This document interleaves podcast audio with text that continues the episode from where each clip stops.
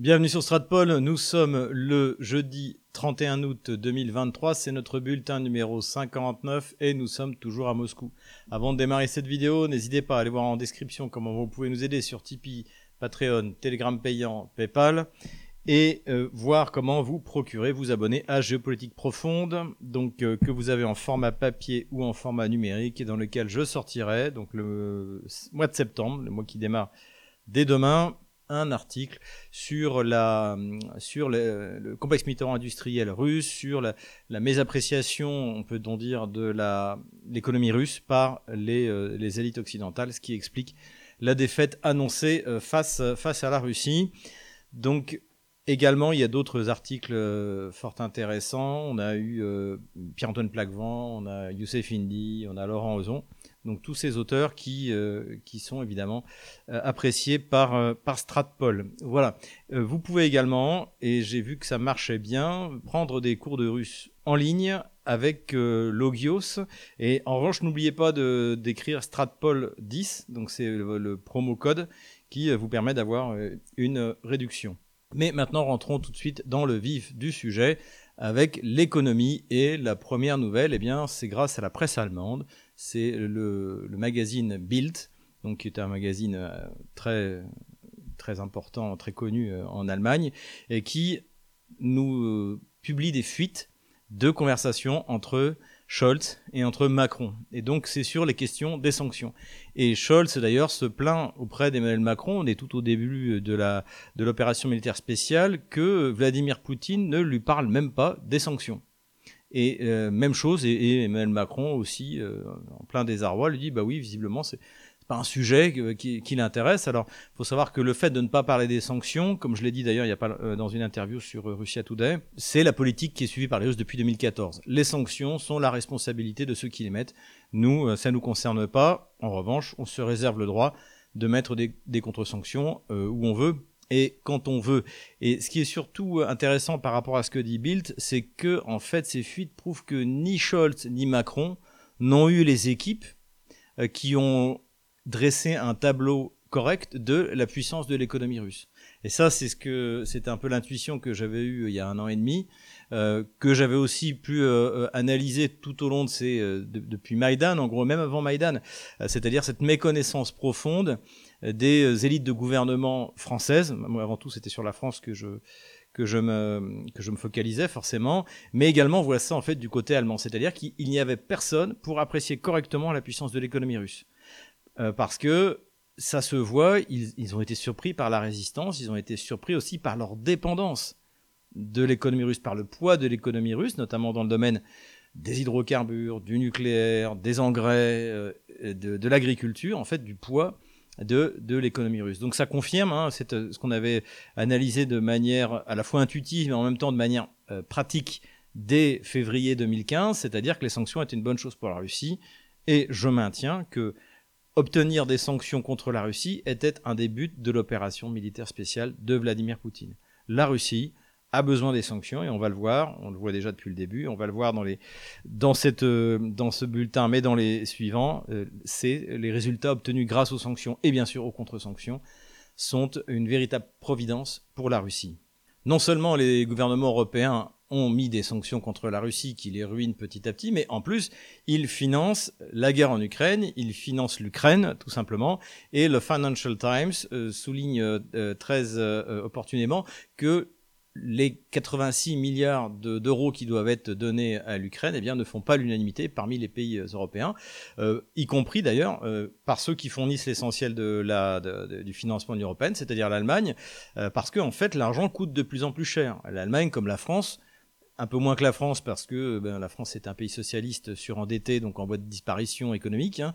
Mais euh, cela dit, tout ça, euh, ça passe par des emprunts. Or, les taux d'intérêt ont largement augmenté, notamment à cause des sanctions et du gel des euh, avoirs russes. Donc, ce qui fait qu'aujourd'hui, l'euro n'est pas une, n'est plus considéré comme une monnaie fiable et n'a pas, bien sûr, la, la, la, dynamique du dollar qui, quoi qu'il arrive, malgré cette dédollarisation dont nous avons été un des premiers sites à parler en France en tout cas, eh bien, euh, le dollar conserve une certaine puissance grâce à son inertie, ce qui n'est pas du tout le cas de l'euro. Donc, euh, très compliqué de financer l'Ukraine avec les taux d'intérêt qui augmentent. Donc, quand l'Allemagne doit envoyer, si vous voulez, je sais pas, 20, 30 milliards pour financer l'économie ukrainienne, acheter des munitions, elle doit les emprunter elle-même à des taux qui sont de plus en plus prohibitifs. Donc, premier problème. Et deuxièmement, ce qu'explique le Financial Times, c'est qu'il faut augmenter les fonctionnaires de l'Union européenne, qui sont tellement utiles.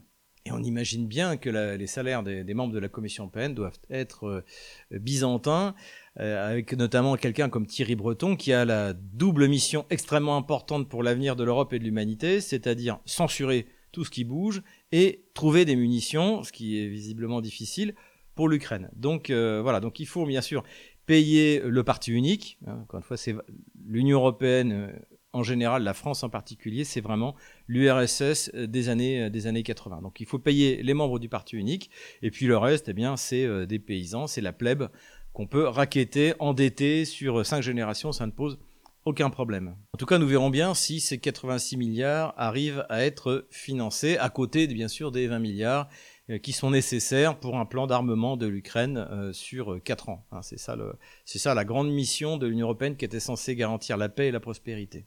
Puisqu'on est dans les bonnes nouvelles de prospective économique, entre guillemets, eh bien, l'économiste Nouriel Roubini, donc, qui est un Américain d'origine iranienne, euh, qui est connu parce que c'est lui qui avait annoncé la, crise de 2008. Donc la crise des subprimes, hein, qui est une crise nord-américaine qui s'est étendue dans le reste du monde à cause du poids effectivement de l'économie et de la, surtout de la finance américaine dans le monde. Donc disparition de Lehman Brothers et des conséquences qui ont duré plusieurs années euh, dans l'économie mondiale. D'ailleurs, des conséquences pour certains pays qui ne s'en sont toujours parmi. J'avais également parlé de Nouriel Roubini, ça devait être en 2015 de mémoire. Euh, j'avais fait une vidéo euh, pour répondre précisément aux âneries qui étaient répandues par l'IFRI, notamment bah, Thomas Gomard, qui, qualifiait la, la Russie de, de, puissance pauvre. C'était le terme d'un d'un historien Sokolov qui avait publié un livre au début des années 90. Et donc, ça a été le grand thème de l'IFRI, c'est d'expliquer, donc je pense aussi pour ça que Macron euh, n'a rien compris à ce qui se passait avec l'économie russe,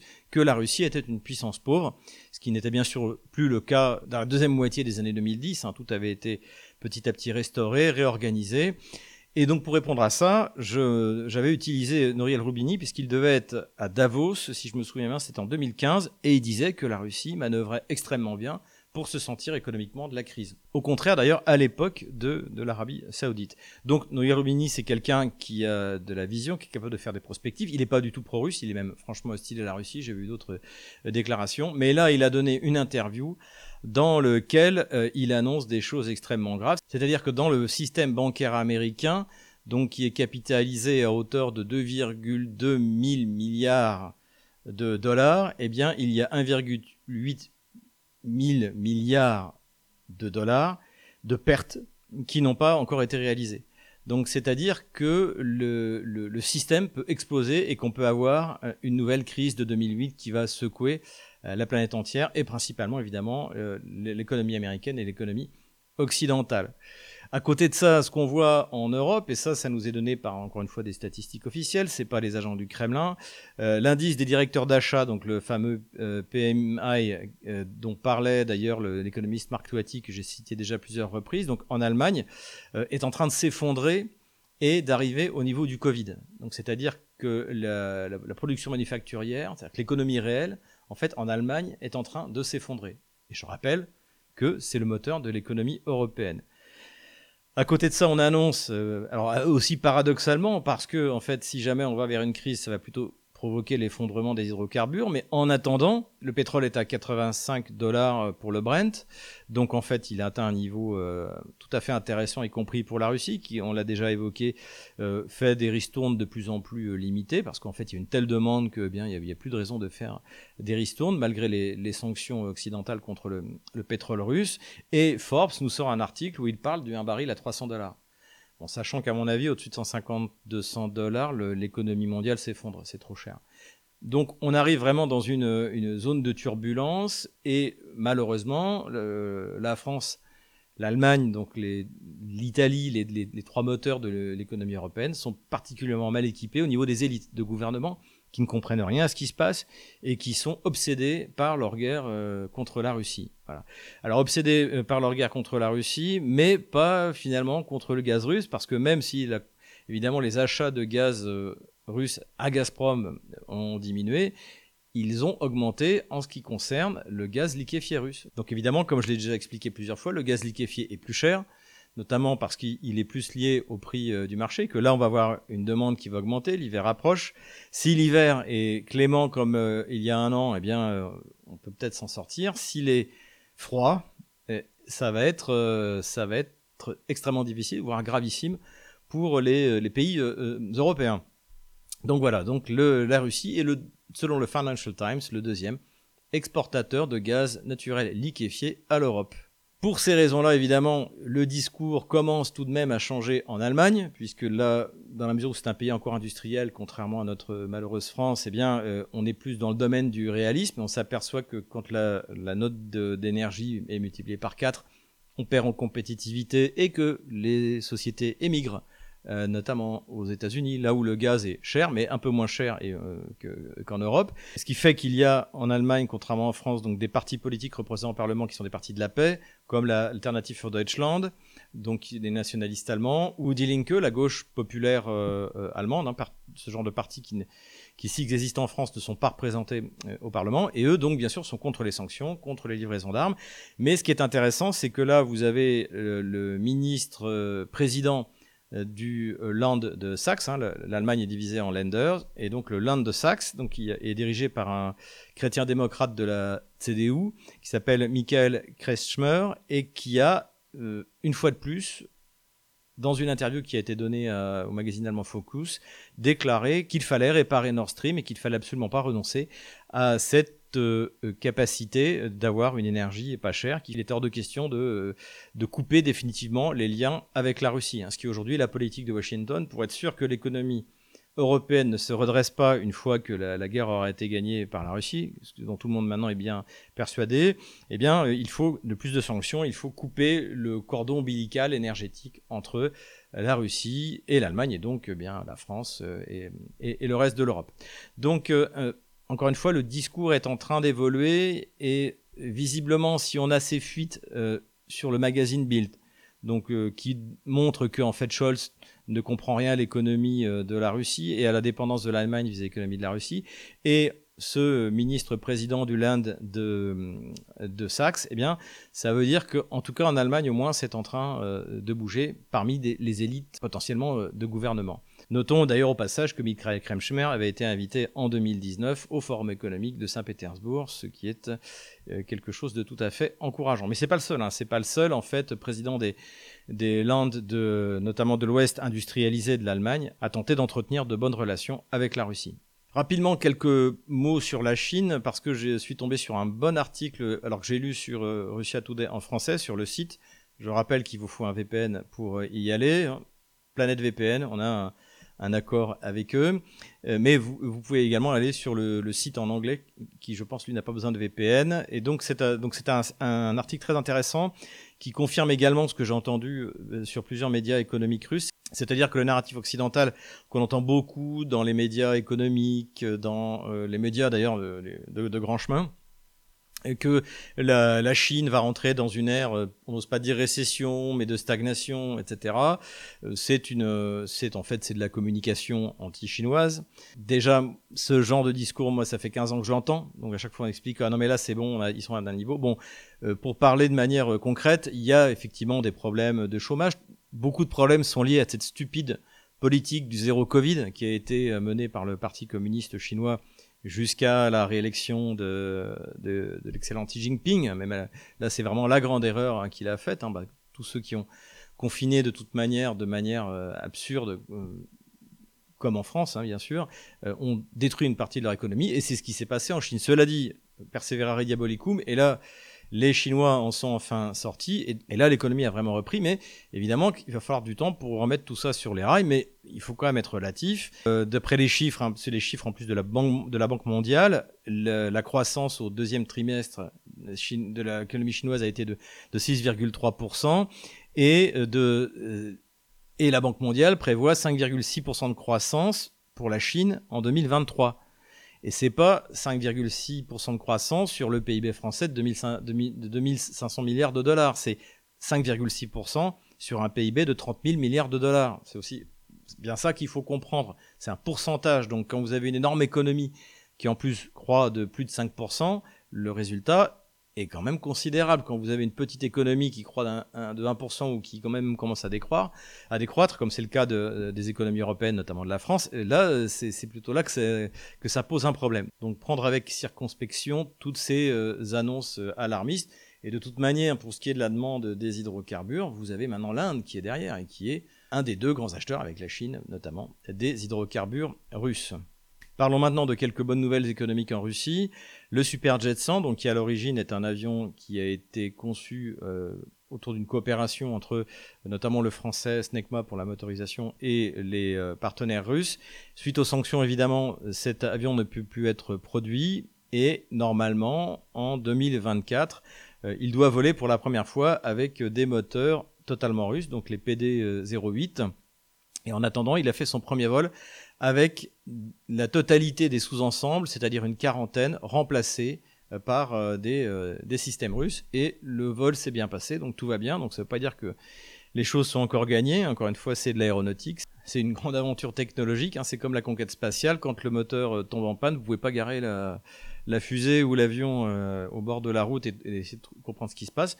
Mais en tout cas, pour l'instant, sur le projet, donc Superjet 100 New, les choses euh, se passent bien. On attend également à partir de 2024, hein, début 2024 normalement, le début de la production en série du MS-21 qui doit remplacer les Airbus A320 et les Boeing euh, équivalents.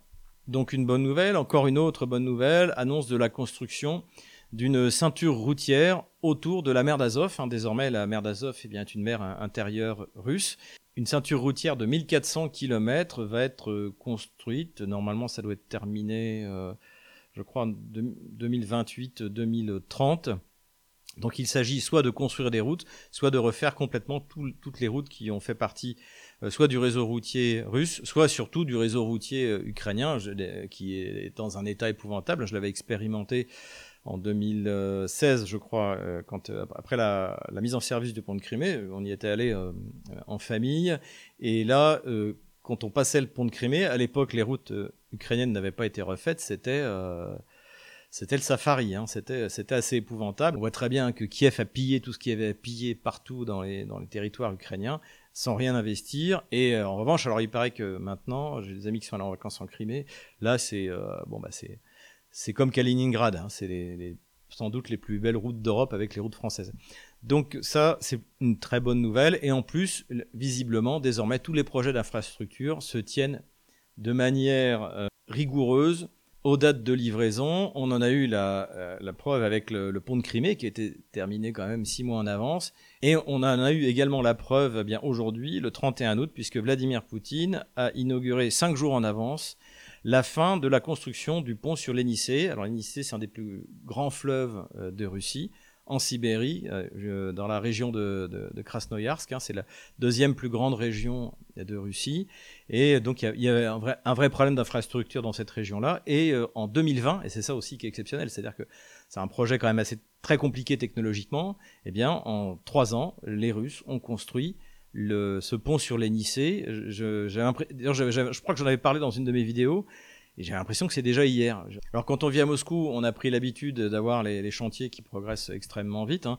Ça a été le cas notamment, euh, puisqu'il passe pas loin de chez moi, du, euh, MCK. C'est un, en fait un espèce de RER à l'intérieur de Moscou qui fait le, tour de Moscou, qui a été construit, je crois, en trois ans. Mais à, peine les, premières, euh, les premiers travaux ont commencé, qu'il était déjà terminé. Donc ça, ça veut dire que ça veut dire deux choses. Ça veut dire que maintenant, on a une visibilité sur la durée des travaux. Et surtout, ça veut dire que même si l'opération spéciale a commencé il y a un an et demi, les travaux qui ont été lancés en 2020 sont achevés en temps et en heure, encore une fois, avec cinq jours d'avance. Donc voilà, l'Enicée pourra être franchi par une deux fois deux voies moderne, par euh, les Sosibirsk, hein, c'est un petit patelin qui a 250 km au nord de, de Krasnoyarsk, et bien sûr, là où il y a la civilisation, il y a une église. Hein. En Russie, c'est comme en France. Donc c'est une excellente nouvelle. Dernière excellente nouvelle, non seulement pour les Russes, mais pour euh, les gens qui veulent visiter la Russie. Et je sais que ceux qui regardent Stratpol sont nombreux. Le visa électronique euh, qui a été mis en place depuis le 1er août fonctionne extrêmement bien, non seulement, avec les pays euh, amis, comme la Chine, l'Inde, etc., mais également avec les pays dits hostiles, enfin ce sont les gouvernements qui sont hostiles à la Russie, mais les populations, et on le sait bien en France, ne le sont pas. Eh bien, ça, fonctionne très bien et ça a entraîné une, augmentation du flux touristique. Donc n'hésitez pas à aller sur le site du consulat russe pour obtenir ce euh, visa euh, électronique, en fait, d'après ce que j'ai compris. Euh, vous remplissez le, formulaire, vous payez et vous récupérez votre visa à l'aéroport. En gros, c'est ce qui se passe. Voilà. Si je me trompe, hein, moi j'ai plus besoin de visa pour aller en Russie depuis 2013. D'après ce que j'ai compris, c'est comme ça que ça se passe. Donc ça aussi, c'est une bonne nouvelle. Et évidemment, qui ne va pas faire plaisir au régime d'Emmanuel Macron, qui veut empêcher à tout prix les Français de visiter la Russie, parce que Imaginez ce pauvre Parisien qui vit dans une décharge municipale d'un million d'habitants et qui euh, débarque dans la ville de Moscou de 13 millions d'habitants. À chaque fois, tous ceux qui l'ont fait m'ont dit mais c'est un choc de propreté, choc de sécurité et choc technologique également quand on commence un peu à, habiter, à, voir tout ce, qui est, tout ce qui est possible de faire dans, dans cette ville extraordinaire.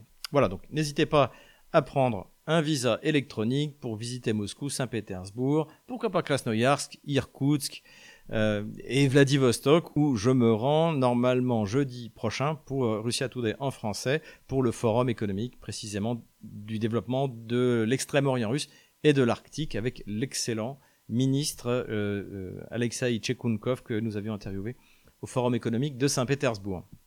Parlons politico-diplomatique maintenant. La première nouvelle, c'est la double démission des ministres de la Défense ukrainiens, Reznikov, et anglais, Ben Wallace. Donc Reznikov a été remplacé a priori par un certain Rustem Umeryov. Alors euh, c'est un Tatar, non seulement c'est un Tatar, mais c'est un conseiller de Jemilev. Donc Jemilev c'est est à la tête de l'organisation des Tatars de Crimée, qui est une organisation semi-terroriste et mafieuse qui a fait régner la terreur en Crimée jusqu'à ce que les Russes libèrent la, presqu'île. Et après, c'est eux qui ont notamment euh, euh, fait sauter les lignes électriques pour couper l'électricité en Crimée, boucher le canal de Crimée. Euh, tout ça avec bien sûr l'aide des loups gris, les terroristes turcs. Donc ça donne un peu le niveau, mais à la limite, ce qui est le plus intéressant, c'est pas tellement le fait que Rustem Oumeryov ait des connexions avec le terrorisme tatar, c'est surtout qu'il était, depuis 2022, à la tête du fonds chargé des privatisations en Ukraine. Donc, comme le souligne euh, d'ailleurs même la presse ukrainienne, en fait, c'est une créature de Yermak qui est le chef de cabinet de Zelensky et qui est à cette position-là pour pouvoir également voler tout ce qu'il y a à voler. Encore une fois, on est vraiment dans le régime euh, de République bananière qui vient. Ce qui est plus intéressant, c'est du côté anglais, où là, eh bien, le ministre Ben Wallace, donc qui était un des faucons, un des, types qui, euh, est avec euh, Boris Johnson, qui est euh, à l'origine du carnage auquel on assiste aujourd'hui en Ukraine. Hein, rappelons que Zelensky, au bout de 24 heures, il voulait se rendre. Il avait raison d'ailleurs. Donc c'est eux qui ont jeté de l'huile sur le feu. Et eh bien démissionne. Alors il l'avait annoncé cet été en disant qu'il voulait quitter la politique. Et il est remplacé par un certain Chaps, euh, qui lui n'est pas un militaire. Hein. Euh, Wallace avait été passé par euh, Sanders. Il avait servi 8 ans et Sanders c'est comme le Saint-Cyr français. Alors que Chaps, non, c'est plutôt un spécialiste de l'énergie. D'ailleurs, il s'était rendu en Ukraine récemment pour inspecter les infrastructures énergétiques en Ukraine. Donc, peut-être une chance d'avoir quelqu'un de moins fanatique que ne le fut Ben Wallace. Intéressant en tout cas, et tout ça bien sûr hein, dans le cadre de l'échec, en tout cas pour l'instant, de la contre-offensive ukrainienne. Diplomatie toujours, rencontre à Moscou entre le ministre des Affaires étrangères russe Sergei Lavrov et son homologue turc pour préparer, a priori, si on en croit la presse, euh, la rencontre entre Vladimir Poutine et Recep Erdogan à Sochi le 4 ou 5 septembre. Donc euh, euh, il va être bien sûr question de l'accord céréalier. Et d'ailleurs, Sergei Lavrov a rappelé les exigences russes dans ce domaine. En tout cas, bon, visiblement, malgré les quelques remous qu'avait causé la libération des, euh, euh, terroristes d'Azov euh, par, Erdogan, eh bien, comme je l'imaginais, Erdogan et Poutine sont des pragmatiques, la raison d'État avant tout, et les choses semblent aller dans le bon sens.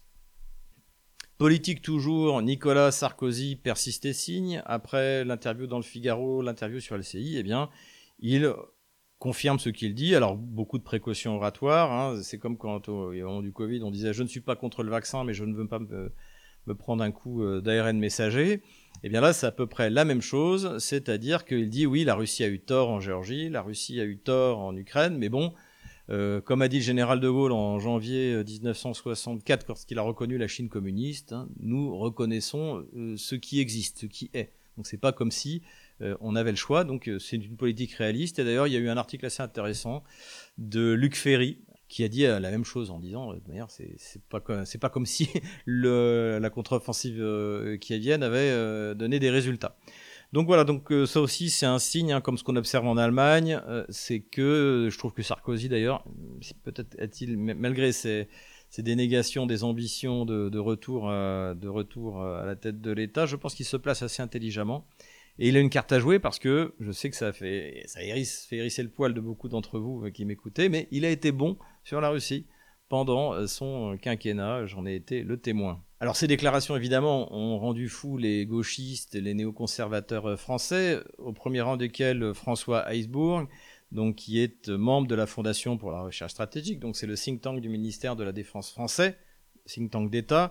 C'est grâce à ce think tank où vous retrouvez également des flèches comme euh, Bruno Tertrais que le ministère de la Défense n'a absolument rien compris à ce qui se passait militairement euh, parlant en Ukraine euh, depuis le début de l'opération militaire spéciale.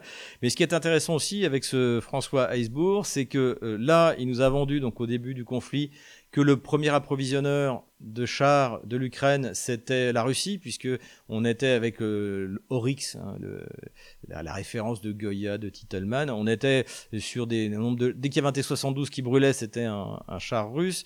Et puis euh, les, Ukrainiens s'emparaient énormément de chars. Et alors après, on s'est demandé pourquoi tout d'un coup, à partir de la fin de l'été, ils ont demandé, ils ont commencé à réclamer des, des, des, des centaines de chars, alors que les Polonais et les, les, Tchèques, les Slovaques leur en avaient déjà livré 300. Euh, et là, ils ont commencé à demander des, chars euh, Abrams, des Challenger, même des Leclerc.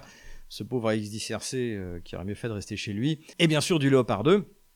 Et maintenant, même ce vieux Léopard 1 qui, qui vient essayer de boucher les trous. Tout ça, évidemment, c'était un énorme bobard, comme d'habitude. Hein. François Heisbourg racontait n'importe quoi. Comme il a raconté n'importe quoi à l'époque des armes de destruction massive.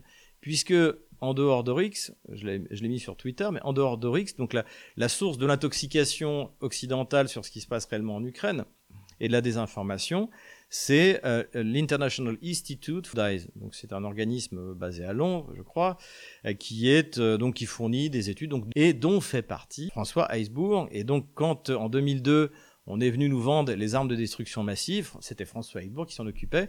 Alors le lien d'ailleurs n'est plus valable sur le, site de, cet institut, mais heureusement il y a des, archives et donc euh, j'ai pu récupérer le lien, donc c'est trop tard, vous ne pourrez pas l'effacer. Et donc de la même manière que Heisbourg a raconté, nous a désinformé en 2002 sur les armes de destruction massive en Irak, il nous désinforme sur la situation en Ukraine avec la Russie. C'est toujours les mêmes, et ce qui est terrible, c'est que la presse, évidemment, est aux ordres et répète sans jamais remettre en question les affirmations de quelqu'un comme François Heisbourg.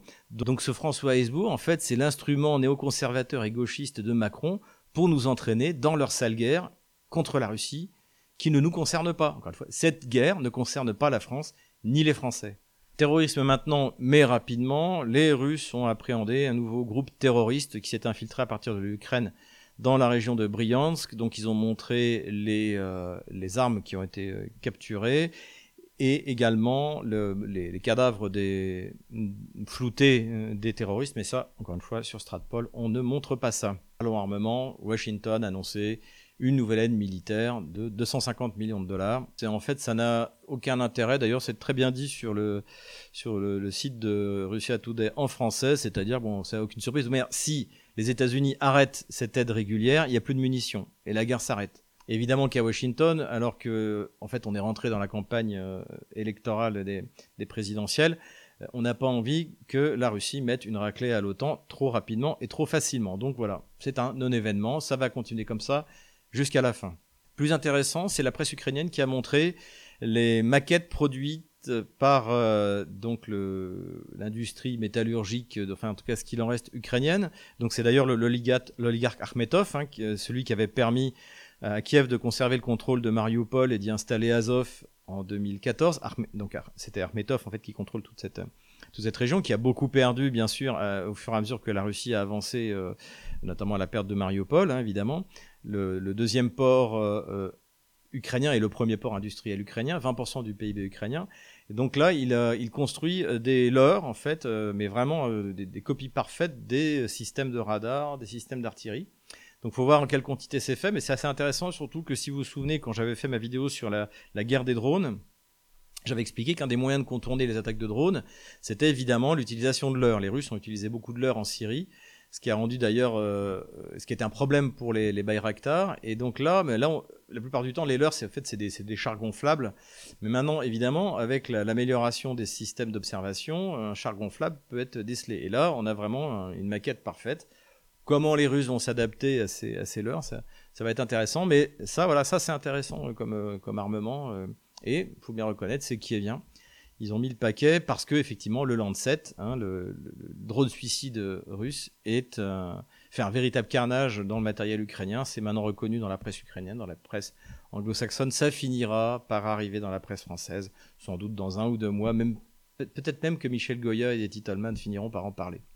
Revenons un peu sur les missiles. Alors je remercie à tous ceux qui m'ont envoyé d'ailleurs des fiches euh, pour permettre de, préciser ce que j'avais dit la dernière fois, à la, fois sur les missiles air-air russes et les missiles air-sol anti-char euh, russe également. Hein, je, vous vous rappelez, j'avais répondu à Titelman sur plusieurs âneries qu'il avait racontées, notamment sur le, fait que le, K-52 est un, hélicoptère qui avait euh, extrêmement déçu, ce qui est totalement faux. C'était encore une fois dans la presse, euh, y compris la presse anglo-saxonne. Et surtout, ce qui est important, c'est l'aéronef plus le missile. Et donc j'avais dit que le VICR permettait de tirer à 12 km. Euh, et en fait, après vérification, il tire à 10 km, ce qui est déjà exceptionnel. Hein, ça permet, euh, ça permet au K52 d'être à un peu moins de 10 km du front pour taper les premières lignes euh, d'assaut de chars. C'est d'ailleurs ce qui est fait euh, en, permanence, encore une fois reconnu dans les médias, dans les médias anglo-saxons. Mais en faisant mes recherches, en fait, je me suis aperçu qu'il y avait également un autre missile qui lui porte jusqu'à 15 km, donc qui s'appelle le Elmur, donc en russe Isdiele 305, donc qui est un donc un, missile qui est entré en service en 2022 et qui lui permet eh bien, de taper euh, encore 5 km euh, plus loin. D'ailleurs, son importance a été soulignée euh, non seulement par, par Forbes, mais également par le MI6. Hein. Le MI6 a une, une, chaîne, une chaîne Twitter où il balance des informations régulièrement. Et donc, je crois que c'était au mois de juillet, l'efficacité donc du couple K52 Elmur avait été soulignée. Et bonne nouvelle pour les amis de la Russie, le K-52 sera bientôt doté d'un nouveau missile qui s'appelle le Hermes A, donc qui est une adaptation pour les hélicoptères d'un missile anti-char qui permet de taper entre 20 km à 100 km. Alors, quelles seront ses performances exactes avec le K-52, on ne sait pas, mais ça va contribuer à accentuer encore la domination aérienne de la Russie sur le champ de bataille. Missile toujours, donc cette fois missile air-air. Comme j'avais expliqué la dernière fois en réponse à Titelman, les radars russes sur Sukhoi 35S et sur Sukhoi 57 permettent de tout capter à, 400 km, donc bien au-dessus des capacités euh, des MiG-29 euh, ou des Sukhoi 24. Au-dessus, bien sûr, du F-16, mais la question que je posais, c'était sur la réelle capacité de la Russie à pouvoir euh, frapper à une telle distance et quelle réponse pourrait mettre l'OTAN. Donc euh, plusieurs d'entre vous m'avaient répondu, mais envoyé en plus des, fiches techniques euh, de, sites français, donc on ne peut pas dire que c'est la main du Kremlin. Et effectivement, le R-37M permet de taper au moins 400 km, sachant que moi côté russe, hein, j'ai trouvé des fiches techniques où, il porte à 400. Donc en fait, entre 3 et 400 km. Et après vérification, mais là encore, si par hasard je me trompe, n'hésitez pas à m'envoyer la fiche technique euh, qui corrigera, il n'y a pas d'équivalent euh, côté de l'OTAN. Donc même s'ils livrent des F-16 avec des missiles les plus performants de l'OTAN, ce qu'à mon avis ils feront pas de peur que les Ukrainiens les revendent aux Russes ou qu'il y en a un qui tombe et qui soit récupéré par les Russes, eh bien en fait ça laisse toujours une large domination en quantité et en qualité par l'aviation russe. Et j'avais oublié de le dire la dernière fois, le R-37M a aussi un gros avantage, c'est qu'il vole à Mach 6, c'est-à-dire qu'il est hypersonique. Dernière nouvelle sur l'armement, donc là on est plutôt dans la protection. Des photos aériennes ont été euh, publiées qui montrent que eh le, pont de Crimée va avoir une espèce de filet de tablier euh, tout au long des, piliers en fait pour empêcher les, euh, les, drones marins ou sous-marins j'allais dire ukrainien, mais en fait c'est britannique, de s'en prendre au pont de Crimée comme ça avait été le cas. Donc enfin, une solution a été trouvée. Donc on verra ce que ça donne, on verra si les Britanniques sont capables de trouver une réponse et de pouvoir continuer les actes de terrorisme contre le pont de Crimée. Avant la carte militaire, considération militaire générale on observe une multiplication des attaques de drones en grande quantité sur toute la Russie et dans la profondeur, voire dans la grande profondeur. ce qu'il faut dire tout de suite, c'est que ces attaques n'ont aucun impact sur le terrain, parce que ce qui est détruit, en fait, ne change pas du tout la donne euh, sur le terrain. En revanche, ça fait des images quelquefois impressionnantes, et puis ça permet d'alimenter euh, cette idée de Zelensky en disant nous avons amené la guerre sur le territoire russe. En fait, ce sont des actes euh, soit de guérilla, soit de terrorisme, hein, ça dépend comment, on se place, mais avec une efficacité minimale. Mais cela dit, point de vue de la communication, ça peut être pas mal. Ça a été le cas notamment là dans la région de Pskov on le verra sur la carte, où euh, des drones sont tombés sur un aéroport militaire et ont détruit un réservoir de, carburant, ça c'est sûr, ça se voit sur euh, les images. On a annoncé également que quatre euh, Ilyushin 76, donc c'est des avions, c'est des avions de transport, notamment c'est des avions utilisés pour les troupes aéroportées. Hein. Il y a une, une, unité aéroportée dans la région de Pskov. Et donc on a annoncé au début qu'il y en avait quatre qui avaient été endommagés, voire deux détruits. Et finalement, d'après les, photos de ce titre qui ont été publiées, euh, finalement les dommages seraient assez mineurs. Donc on ne sait pas. Peut-être que les Russes d'ailleurs aussi euh, s'ils n'ont pas mis euh, leurs avions sous protection, c'est aussi qu'ils utilisent des, comme les Ukrainiens, des maquettes. C'est pas impossible. Bon, en tout cas, ce sera difficile à savoir. Ce qui est clair, c'est que les, les les Ilyushin 76 ne sont pas utilisés sur le front ukrainien. A un, avion de transport comme ça, ce serait bien sûr immédiatement abattu par la, la DCA ukrainienne, toute médiocre et consommée qu'elle soit. Donc, mais cela dit, attendons-nous à avoir de plus en plus d'attaques de drones maritimes, euh, pourquoi pas terrestres et, surtout ben, euh, aériens. La question revient souvent sur le, nombre de pertes russes ou ukrainiennes. Et sur le côté ukrainien, on a eu un moment intéressant. C'est un des opérateurs téléphoniques euh, kieviens, donc qui s'appelle Kievstar, a proposé une campagne de soutien aux morts de l'armée euh, ukrainienne. Et donc vous pouviez envoyer sur les anciens numéros donc des soldats morts hein, diakolo donc je crois que c'est comme ça que ça se dit euh, merci en, en, ukrainien. Merci donc de s'être sacrifié pour Zelensky. Et donc dans le clip qui était proposé à un moment on met ils mettent 400 000 soldats ukrainiens ne pourront plus jamais répondre au téléphone donc évidemment, Kyivstar a effacé le clip quand ils se sont rendus compte de la, de. Mais ce qui est intéressant, c'est que ce chiffre de 400 000, c'est celui qui avait été donné par le colonel McGregor. On s'en souvient, notamment dans l'interview que j'avais recommandé de regarder. Elle est disponible sur Twitter, sous-titrée en français. Interview donnée à Tucker Carlson. Il annonçait 400 000 morts d'après les études des photos satellites, en fait, des cimetières ukrainiens. Donc ça veut dire que, eh bien, ce chiffre de 400 000 morts semble se confirmer. Autre information intéressante qui nous vient d'un article du Monde écrit par Emmanuel Grinspan, euh, qui en fait euh, euh, a interviewé dans le train qui amène les, permissionnaires ukrainiens sur le front du côté de Kramatorsk, hein, donc c'est la dernière ligne de défense ukrainienne dans le Donbass, et qui donne une image, et encore une fois c'est Le Monde. Et c'est Emmanuel Grinspan, donc, qui est un journaliste plutôt réputé euh, russophobe. Et, là, il décrit en fait la, situation réelle des permissionnaires. Déjà, on apprend qu'il y en a, c'est leur première permission depuis un an et demi. Euh, et, euh, qui sont extrêmement choqués par le fait que les gens sur l'arrière, notamment à Kiev, ne comprennent pas ce qui se passe sur le front. Et ça, en fait, c'est ce que j'avais expliqué, c'est le marathon de propagande, comme les Russes appellent ça, tous les jours, en permanence, qui explique que les Russes sont en train de perdre la guerre. C'est ça, euh, c'est ça qui est très grave. Donc, ce qui est intéressant aussi, hein, c'est comme les déclarations de Sarkozy, les déclarations de la presse allemande, c'est que petit à petit, euh, euh, même dans la presse française, qui est la plus soumise aux injonctions de, de, Washington, eh bien, on commence à avoir la vérité qui filtre parce que c'est le mensonge est tellement énorme qu'il peut pas euh, que les digues euh, commencent à, succomber. Donc voilà, article intéressant pour ceux qui euh, sont abonnés au Monde. Hein. Merci à, à, mes amis qui me l'ont envoyé. Voilà. dernier point, la vignette que vous avez vue, eh bien, merci encore Étienne de l'avoir faite. J'ai appelé ça Thermopyle 2.0. Hein. bien sûr, la bataille des Thermopyles, c'est la défense de Sparte dans ce défilé. Euh, qui a permis de contenir euh, l'avancée des troupes perses. Donc ils étaient 300 Spartiates. Sous les ordres de Léonidas, c'est devenu un, espèce de mythe hein, qui était repris en bande dessinée, en film, en dessin animé, etc. Et là, c'est vraiment ce à quoi on assiste euh, du côté russe, parce qu'en plus, on commence à voir les chiffres des troupes russes qui s'opposent donc aux troupes ukrainiennes, elles sont en fait euh, largement inférieures. Et notamment les chiffres qui ont été donnés par Yuri Podolaka, qui est encore une fois quelqu'un de très sérieux, qui a plutôt tendance au pessimisme. il expliquait que face aux, en gros, 50 000 hommes sur le front de Zaporozhye qui ont été déployés par Kiev, en face, il y a 20, 25 000 soldats russes, pas plus. Et ça explique la grande inquiétude si, maintenant qu'on observe euh, du côté kievien, qui parle d'une réserve de 200 000 hommes, on parle de 200 000 hommes dans les médias kieviens, qui seraient prêts à tomber sur euh, l'une ou l'autre des parties du front dans le cadre d'une contre-attaque sur le modèle euh, de la bataille de Kursk. Encore une fois, je reste prudent, mais cela dit, ce qui est intéressant, et c'est pour ça que j'ai appelé ça les thermopiles, c'est-à-dire que les Russes tiennent l'armée de l'OTAN avec des effectifs près de deux fois inférieurs.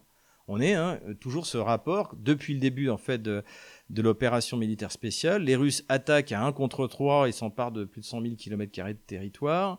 Euh, et là, ensuite, on a euh, l'OTAN qui fournit tout ce qu'il peut à, l'Ukraine et la Russie qui résiste avec un excellent travail de, génie, hein, le, génie au sens militaire du terme, avec une supériorité aérienne, une supériorité de la DCA, mais tout de même le soldat russe qui se bat en infériorité numérique et qui se bat victorieusement.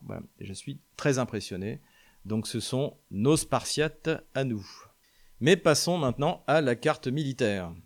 Nous revoilà sur la carte militaire, donc on va commencer par les bombardements dans la profondeur, dont j'ai parlé tout à l'heure. Donc Pskov, c'est ici, vous voyez, c'est à 800 km de la frontière euh, ukrainienne, donc ça veut dire euh, plusieurs choses. Soit les drones qui ont été utilisés, en fait, ont été utilisés du territoire russe. Il y a euh, énormément en fait d'agents ukrainiens sur le territoire russe, tout simplement parce que bah, les Russes et les Ukrainiens c'est la même chose, donc c'est facile, c'est facile de s'infiltrer. Donc ça peut être ça. Ça peut être également une attaque, donc certains ont dit de la part de l'Estonie, parce que l'Estonie est toute proche, mais honnêtement, je pense pas que l'OTAN oserait faire ça. Donc moi, j'y crois pas trop. Je pense que c'est donc soit une opération qui est menée euh, de la région à partir d'un camion euh, euh, ou d'ailleurs, mais ce qui ou alors une opération qui est menée avec un drone qui était de toute manière conçu par les Britanniques ou les Américains et qui est guidé par satellite sur des objectifs qui sont également repérés par euh, les services occidentaux. Donc euh, ça n'a pas d'impact militaire, ça n'a aucun impact militaire sur la, sur la situation en Ukraine, mais ça permet évidemment de faire parler Dourakovlev ou le colonel Goya, et encore plus bien sûr Xavier Titelman. Les Russes, eux, continuent régulièrement des attaques sur euh, les infrastructures euh, critiques euh, kieviennes et ont fait sauter visiblement un dépôt de munitions. Alors c'était, paraît-il, un supermarché, donc près de Kiev. Et ce qui prouve là aussi que le renseignement russe, je l'avais déjà dit, est excellent, que ce soit le renseignement humain, mon avis là c'est plutôt du renseignement humain, ou bien sûr l'observation satellite qui, est, qui donne d'excellents résultats. Tentative d'attaque toujours par des barges rapides en mer Noire. Et là, une fois de plus, l'aviation russe en a découpé un en deux. Donc c'est beaucoup de risques, hein, tout ça pour faire des opérations de débarquement TikTok, comme la semaine dernière à cet endroit, hein, près de Sébastopol. TikTok toujours, opération de débarquement sur la rive gauche du Dniepr, euh, au même endroit d'ailleurs qu'il y a quelques semaines, du côté de Kozachka, la, guerre ici, là, je comme ça que ça s'appelle. Et euh, je crois également dans cette zone-là. J'hésite même à en parler tellement ça n'a aucun impact sur la, situation militaire. Évidemment, là où on est dans les vrais combats, c'est toujours sur le front de Zaporozhye, donc à cet endroit-là, où l'OTAN met vraiment le paquet pour essayer de prendre au moins Tokmak, hein, c'est même plus la peine d'y penser, Berdiansk, Mariupol, euh, tout ça c'est terminé, mais au moins de prendre un, une ville qui soit un nom sur une carte qui est un peu de un peu d'envergure. Euh, malheureusement pour les Kieviens, tout ça ne marche pas. Euh, ils ont annoncé absolument sans fondement qu'ils avaient pris euh, Rabotino. Non, ils sont au nord de Rabotino. Les Russes sont au sud et de toute manière au milieu, c'est un champ de ruines et de bombes qui tombent en permanence. Les Kieviens, d'après les informations qu'on a, n'envoient plus de véhicules blindés parce qu'ils se font détruire immédiatement. Ils essaient d'envoyer des petites unités à pied qui traversent les champs de mines et qui se font la plupart du temps pulvérisés par euh, l'artillerie russe. Ils ont également essayé d'élargir le front à cet endroit-là, mais ils ne sont toujours pas arrivés sur la ligne de défense russe principale qui est sur les hauteurs, et les Russes ont même pu contre-attaquer à cet endroit-là. Donc en fait, euh, il n'y a absolument aucune percée, et euh, encore une fois, les, les, avancées ne sont pas des avancées, ça fait juste que les troupes ukrainiennes se trouvent dans une cuvette où ils se font détruire, littéralement, par l'artillerie russe. Il se passe à peu près la même chose hein, du côté de, donc du front sud de la République populaire de Donetsk, du côté Staromoïskoye et Orajaïe. Les Ukrainiens sont dans une cuvette, pareil, ils envoient des petites unités euh, appuyées par l'artillerie, ils n'osent plus envoyer des véhicules blindés et ils se font écraser par l'artillerie russe. Donc là aussi, ça n'a pas bougé. On a appris aujourd'hui, alors je, dis ça mais c'est pas confirmé, que les Russes auraient pris définitivement Marinka, donc euh, les, les, zones qui leur manquaient, et s'apprêteraient donc à se regrouper pour donner l'assaut sur ces petits villages-là, dans le but de s'approcher jusqu'à la prochaine localité euh, significative qui est Kurakovo à cet endroit-là. Si les Russes arrivent à faire ça, ça rebat les cartes complètement sur le front sud de la République populaire de Donetsk. C'est-à-dire que Ougledar risque même d'être encerclé, ça va provoquer un grave problème d'approvisionnement. Voilà. Donc euh, c'est pas confirmé, mais ce sera une excellente nouvelle évidemment pour les Russes. Avdeyevka, tentative d'avancer également des euh, troupes russes, sans résultat pour l'instant. Ici, comme la semaine dernière, c'est les Russes qui ont l'initiative, qui font une hécatombe du côté de Kleshevka, cet endroit-là. Les unités Azov ont tenté de lancer une, offensive vers Andreyevka. Ils se sont fait pulvériser littéralement par la puissance de feu russe. Aucune progression de Kiev au nord de Bakhmut. Et ici, même si les Russes annoncent avoir pris des euh, positions ukrainiennes, pour l'instant, je ne vois pas d'avancée significative, euh, y compris là euh, du côté de Kupiansk. Il paraît qu'ils avancent, mais j'ai toujours pas mis Sinkovka comme faisant partie des zones prises parce que je n'en ai pas trouvé la confirmation. Voilà donc on en est au jeudi 31 août 2023. La question qui se pose maintenant, c'est les Russes vont-ils être capables de lancer une grande contre-offensive une fois que celle de Kiev aura définitivement échoué. Voilà, c'est tout pour aujourd'hui. J'espère que cette vidéo vous a plu. N'hésitez pas à vous abonner à Géopolitique Profonde, à regarder en description comment vous pouvez nous aider et inscrivez-vous. Ça, c'est complètement gratuit sur Telegram, Twitter, VContact. Encore une fois, je mets ces vidéos sur les deux nouveaux supports, VContact et Twitter. Donc, n'hésitez pas à y aller et à faire circuler. C'est tout pour ce jeudi, les nouvelles économiques sont bonnes, les nouvelles militaires sont bonnes. Courage, on les aura.